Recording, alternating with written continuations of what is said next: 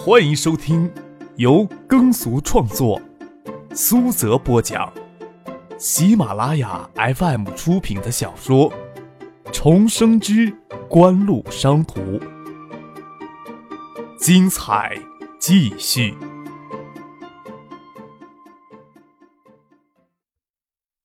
第七十五集。这次是张可掏出当初转让海泰股份所得的二百多万上马影碟机项目，也将以张可个人完全控股的越秀公司名义收购升达电子厂。领着苏京东到影视广场来参观，就是给他们这些人一些信心。掌握锦湖百分之三十股份的越秀公司可不是什么皮包公司。锦湖目前只是负责影视广场项目的运营。锦湖只有十年的承包经营期，而且整个经营项目启动资金都是日后经营者筹集的。除了邵志刚刚投入四十万，锦湖可以说是分文未出。整个项目的资产最终还是属于城南区政府。张克没有很详细的说明四凤桥饮食广场项目这方面的情况，给苏京东等人的感觉是完全不同的。在市中心区域占据近百亩的饮食广场项目，看上去规模看上去怎么也不会低于五千万吧？在九四年，上亿的项目都很极少见，的确很能增强人的信心。今天才年初六，工地上入夜也没有停歇下来。邵志刚还好一些，吴天宝、盛清这些直接的经营者可是盼着饮食广场能早一日建成。外部工程由宏远承建，但是内部装修还是由每家经营者自己承担。张可陪着舒京东、丁怀他们在工地上转悠，就遇见吴天宝肥胖的身体，穿着藏青色风衣，显得格外的臃肿。张可笑着对他说：“哎，这么好的衣服都让你给糟蹋了。”吴天宝嘿然一笑，他儿子吴尊站在一旁，他对张克始终说不清，有种畏惧。之前可以说是给张克辛辣的手段与背后的家世所唬住，潜移默化之下，倒认为这类人就算年纪轻轻，光彩也不会丝毫的减弱。看着他给丁怀、苏京东他们簇拥走过来，心里很是羡慕。站在一旁讨好的笑了笑，也不会没有分寸的乱说话。吴天宝指着外面工地上说：“柯少。”这外面你可以帮我们催催老少，抓紧时间，不要我里面都收拾妥当了，还要等他时间。张哥笑着说：“你跟老邵不是比我还熟，你直接打电话给他，看他有没有空。我解释些朋友给他认识。课上换他，他没空也得过来。”吴天宝马上给邵志刚打电话，见儿子不待他吩咐，就换人搬凳子过来。笑着说：“这地方哪里是聊天的地方？站在这里都要缩着身子，要是坐下来，还得紧听着牙齿打架。”不管怎么说，吴天宝觉得儿子这些天开始学好了，不再漫不经心在市里瞎混，知道跟着工地上能学些东西。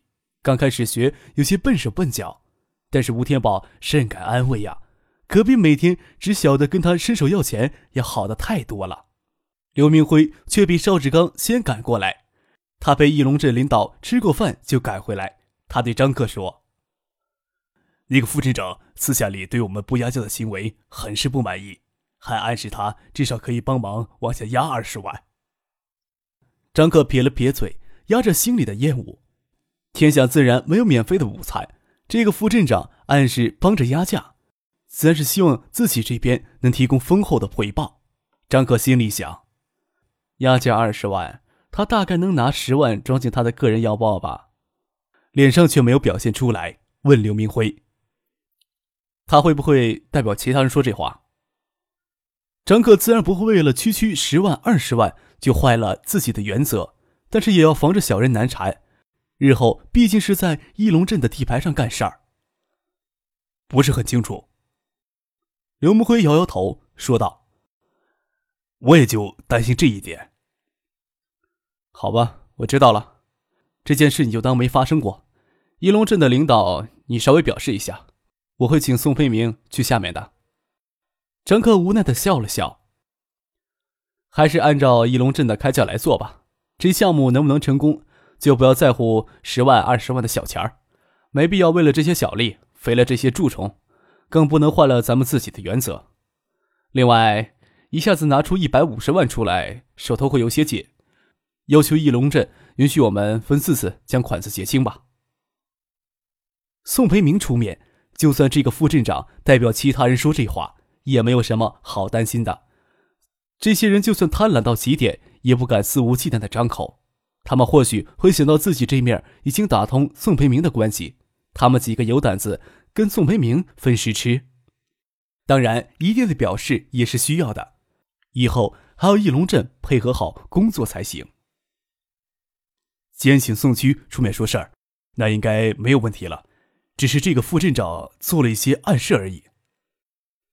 刘明辉点点头，这次是以越秀公司的名义办事。越秀公司的名头看上去没有锦湖响亮，但是与锦湖实际上是同源一体的。越秀与锦湖之间具体的股权分配就不是他能关心的事情。张克说这些话，倒是表明越秀以及锦湖以后的立场。刘明辉虽然有些不以为然，但是想到锦湖背后的背景，确实没有必要敷衍这些跳梁小丑。张克没有让这小小的插曲所干扰到。邵志刚赶过来之后。解释，他跟苏京东以及其他两名技术工程师认识。之前丁怀在海州待过一段时间，跟邵志刚虽然不熟悉，但也算认识了。第二天，宋培明赶巧陪副市长方红清到四凤桥工地视察工作。张克接到电话赶过去，借机会跟宋培明单独接触时，提起盛达电子厂的事情。张克没提索贿的事情，宋培明只当翼龙镇。不接受张克分期支付一百五十万转让款的要求，说道：“盛达电子也是一堆烂摊子，你能帮着解决再好不过。行，我打个电话问一下是怎么回事吧。”为了赶在春节前上四凤桥项目，张克同意本应将填补造纸厂流动资金的五百万资金拆借给区政府，这点小忙，宋维明自然不会拒绝。张克道了声谢，方红清今天也在场，不想让他看出什么，转身就去了城建宾馆，跟苏京东、丁怀他们会合。宋飞明这一通电话打过去，不管翼龙镇认为他们直接打通宋培明的关系也好，至少不会在收购盛达电子厂上再设障碍。刘明辉下午就接到翼龙镇镇长刘华亲自打过来的电话，同意他们提出分期付款的要求。原先的那个副镇长。不再主管出售升达电子厂的工作，张克这才知道是那个副镇长想吃独食，也难怪。本来谈的好好的，大家也没有提额外的条件，突然请宋培明出来说话，翼龙镇镇长、书记心里没鬼，他们自然能猜到是主管此事的副镇长暗中使绊，才人家祭出宋培明这把宝剑。许思作为越秀公司的法定代表人，出具授权书给刘明辉。由他负责与翼龙镇政府签订购买升达电子的合约。张克赶到城建宾馆时，四台计算机都已经在宾馆套间里安装好，操作界面是张克所不熟悉的 Windows 3.11，而作为微软最重要的里程碑之作 Windows 95，要等到今年夏天才会正式发布。虽然不熟悉，只是使用起来不那么便利，倒是勉强能用起来。英文的界面对他一点障碍都没有。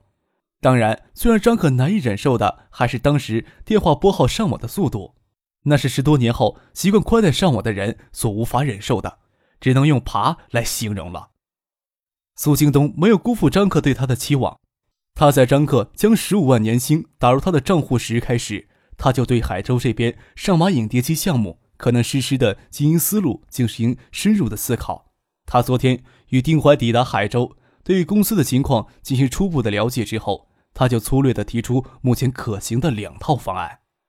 无论方案可执行度如何，苏京东确实有让张克获得质保的感觉。您正在收听的是由喜马拉雅 FM 出品的《重生之官路商途》。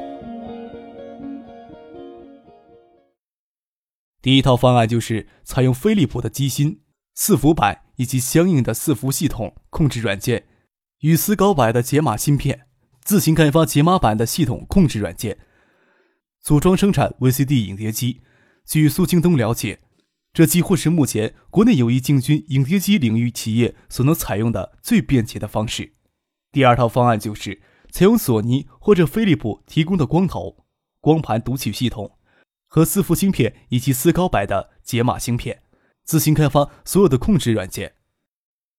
张克还知道一种影碟机的生产模式，那就是国内影碟机市场兴起之后，飞利浦与斯高柏公司结成战略联盟，除了所必需的核心元件之外，还向国内影碟机生产企业提供整套技术方案。国内企业只是纯粹的投机性质的组装工厂，加上电路板、机壳，贴上仿冒的牌子就可以卖出去。当然，那应该是九六、九七年之后发生的事情了。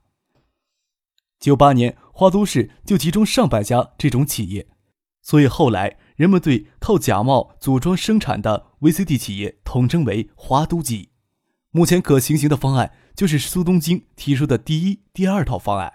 相对于第二套方案，开发所有的系统控制软件，第一套方案只需要自行开发解码版的控制软件，技术投入少，出样机的速度快。但是第二套方案，企业在选择元件供应商的问题上。有更大的选择，这将是日后降低生产成本的关键因素。当然，第二套方案也要求企业掌握更强的技术能力，这也将是企业能在残酷竞争中生存下来的最大砝码。张可目前没有选择，显然昨天领着苏京东参观四凤桥工地，让他错误的估计了公司的实力。他对苏京东、丁怀说：“我希望你们分三步走，第一步尽快拿出原样机。”第二步，拿出质量可靠、功能齐全的样机；第三步，就可以实施第二套方案了。丁怀说道：“仅仅是拿出原样机，不考虑机型的话，我们几个人十天的时间就能帮你组装出一台来，勉强凑合能看着。质量可靠、功能应用要与万业目前推出的机型相媲美，可能需要三四个月的时间来开发系统控制软件，当然还有其他方面的配合。”比如说，开发影碟机的机壳、机箱、面板等，鉴于国内的制造技术相对落后，万业当时就是委托台湾的企业开发模具的。最终决定由丁怀负责解码板系统控制软件及电路板等关键配件的开发，苏京东只负责辅助配件的开发，并负责项目的整体调度。张克相信苏京东此时已具备这样的能力，只是他之前缺乏发挥的空间。刘明辉负责后勤保障。在宋佩明的关心，翼龙镇迅速答应张克分期支付转让款的要求，首次只需要付二十万，以便翼龙政府应付穷追不舍的三角债务。张克想将原盛达电子的厂长陈强挽留下来，但是在三角债务没有彻底解决之前，他也没有精力参与盛达电子厂的工作。说到底。最终的生产方案是让升达电子更像一家组装工厂，对生产线的投入并不需要太多，甚至对员工的需要也不需要太高。关键在于等一套整体技术摸索成熟之后，需要向斯高柏、飞利浦这些工业巨头采购核心元件时，就需要动用大量的资金。在明年都会腾飞的影碟机市场中，只要挤进来就能捞到钱，但是要借机积累大量的资本。绝大部分要依赖市场运作的水平，但是企业想要在后期残酷竞争中生存下来，就需要积累一定的资本之后，执行苏京东的第二套方案，进行大量的技术投入，培训自身的技术能力。那个好像有些远了。张克目前还只看到九六、九七年的影碟机市场大爆发，寒假到正月十六就结束了。这天是九五年二月十六日。丁怀与他从外院带出来的五名技术工程师，就利用从不同供应商处采购的元件拼装出第一台原型机。那天早上，张克就到教室露了一下脸，表明他还没有忘记自己是一中的学生。接着就坐车赶到翼龙镇。没有定型的机壳，所有的原配件都固在塑料板上。换做去年夏天，张克一定以为影碟机砸烂了，在地上只是将零件捡到桌上而已。张克拿着一只光碟，小心翼翼地问丁怀：“这家伙这么丑，能放得出来吗？”“应该可能，就是这种台湾进口的储存器质量有些问题，开机要过五秒才出图像。还好，这只是软件故障。”看着丁怀伸手要去触动开关，张可心里紧了紧。搞技术毕竟不是他的专长，难免会有些紧张。看着电视屏幕闪出一道亮光，一闪即没，接下来就是五秒钟的黑屏。五秒钟的时间好长呀！让张可以为屏幕再也闪不出图像来的时候，屏幕底色换成了蓝色，中间打出“升达电子”四个大白字，接着就是张可熟悉的福克斯片头动画。啊，这是什么片子？张可这才舒了一口气，回头问：“塞进碟仓的是什么影片？”丁怀看着苏东京，苏东京摊摊手，几个工程师也是一脸茫然，他们根本就没有注意到影片的片名是什么。虽然他们早就拿这张影片做了许多次试验。盛达电子厂之前的三角债务很严重，我们联络了之前许多有合作关系的供应商，都拒绝了提供配件呀。不然，就算临时整个机壳出来，也比现在强得多。张克说道：“不能让这些事儿耽搁进度，我们去拿现款订货，他们应该没有什么意见了吧？你现在是盛达电子厂的厂长，我不能不给你财权。两万元以下的用度，你直接从蒋薇那里支取，事后跟我打声招呼就可以了。”张克这决定让刘明辉颇为羡慕。显然，苏东京刚来海州还不到十天，就赢得张克的信任。虽然他知道是为了推进研发进度。但是也多少有些让他失落了。就算他临时想用大额的款子，一时联系不上张克，还要先跟蒋薇商量。张克挠挠头说道：“盛达电子的信誉不是很好，我们是不是考虑一下改头换面呀？还有，盛达这个牌子不适合影碟机，也应该换一下。”刘明辉说道：“产品品牌最好与厂名一致，广告投入时能事半功倍。”英达行不行？丁怀说道：“盛达是指音响，英达是指影碟机。我看英达这个名字挺好的。”张克笑着摇了摇头，说道：“品牌应该有更大的包容性，总不能我们以后要做其他的产品还要换名字吧？我决定用爱达这个名字。”爱达，苏兴东嘴里咀嚼了一下，连声说好。对，就叫爱达。等产品定型的时候，不妨称影达系列。升达电子厂改注册爱达电子有限公司的事情，自然是由刘明辉去负责。面对终端市场的产品，定下品牌名称才是整个形象标识系统工程的第一步，而建立完善的形象标识系统，又是整个营销策划的第一步。丁怀、苏京东、刘明辉他们各司其职，张可他自己也不轻松。原型机拼装出来很简单，离真正的样机还很遥远。最主要的技术开发还是编写程序的控制软件。由于万源公司采用斯高柏公司最早的定型解码芯片，这种芯片集成度低，也就意味着制造成本高，质量不够稳定。张克要求丁怀他们在斯高柏第二代芯片基础开发样机，但是张克相信丁怀他们在万源的工作经历。能方便他们非常快的开发新一代解码版的系统控制软件。张克不由得叹息：万源公司真是没有一点维护自身技术优势的意识。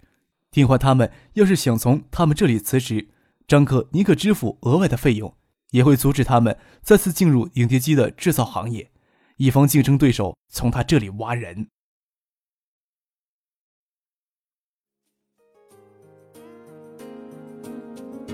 听众朋友。本集播讲完毕，感谢您的收听。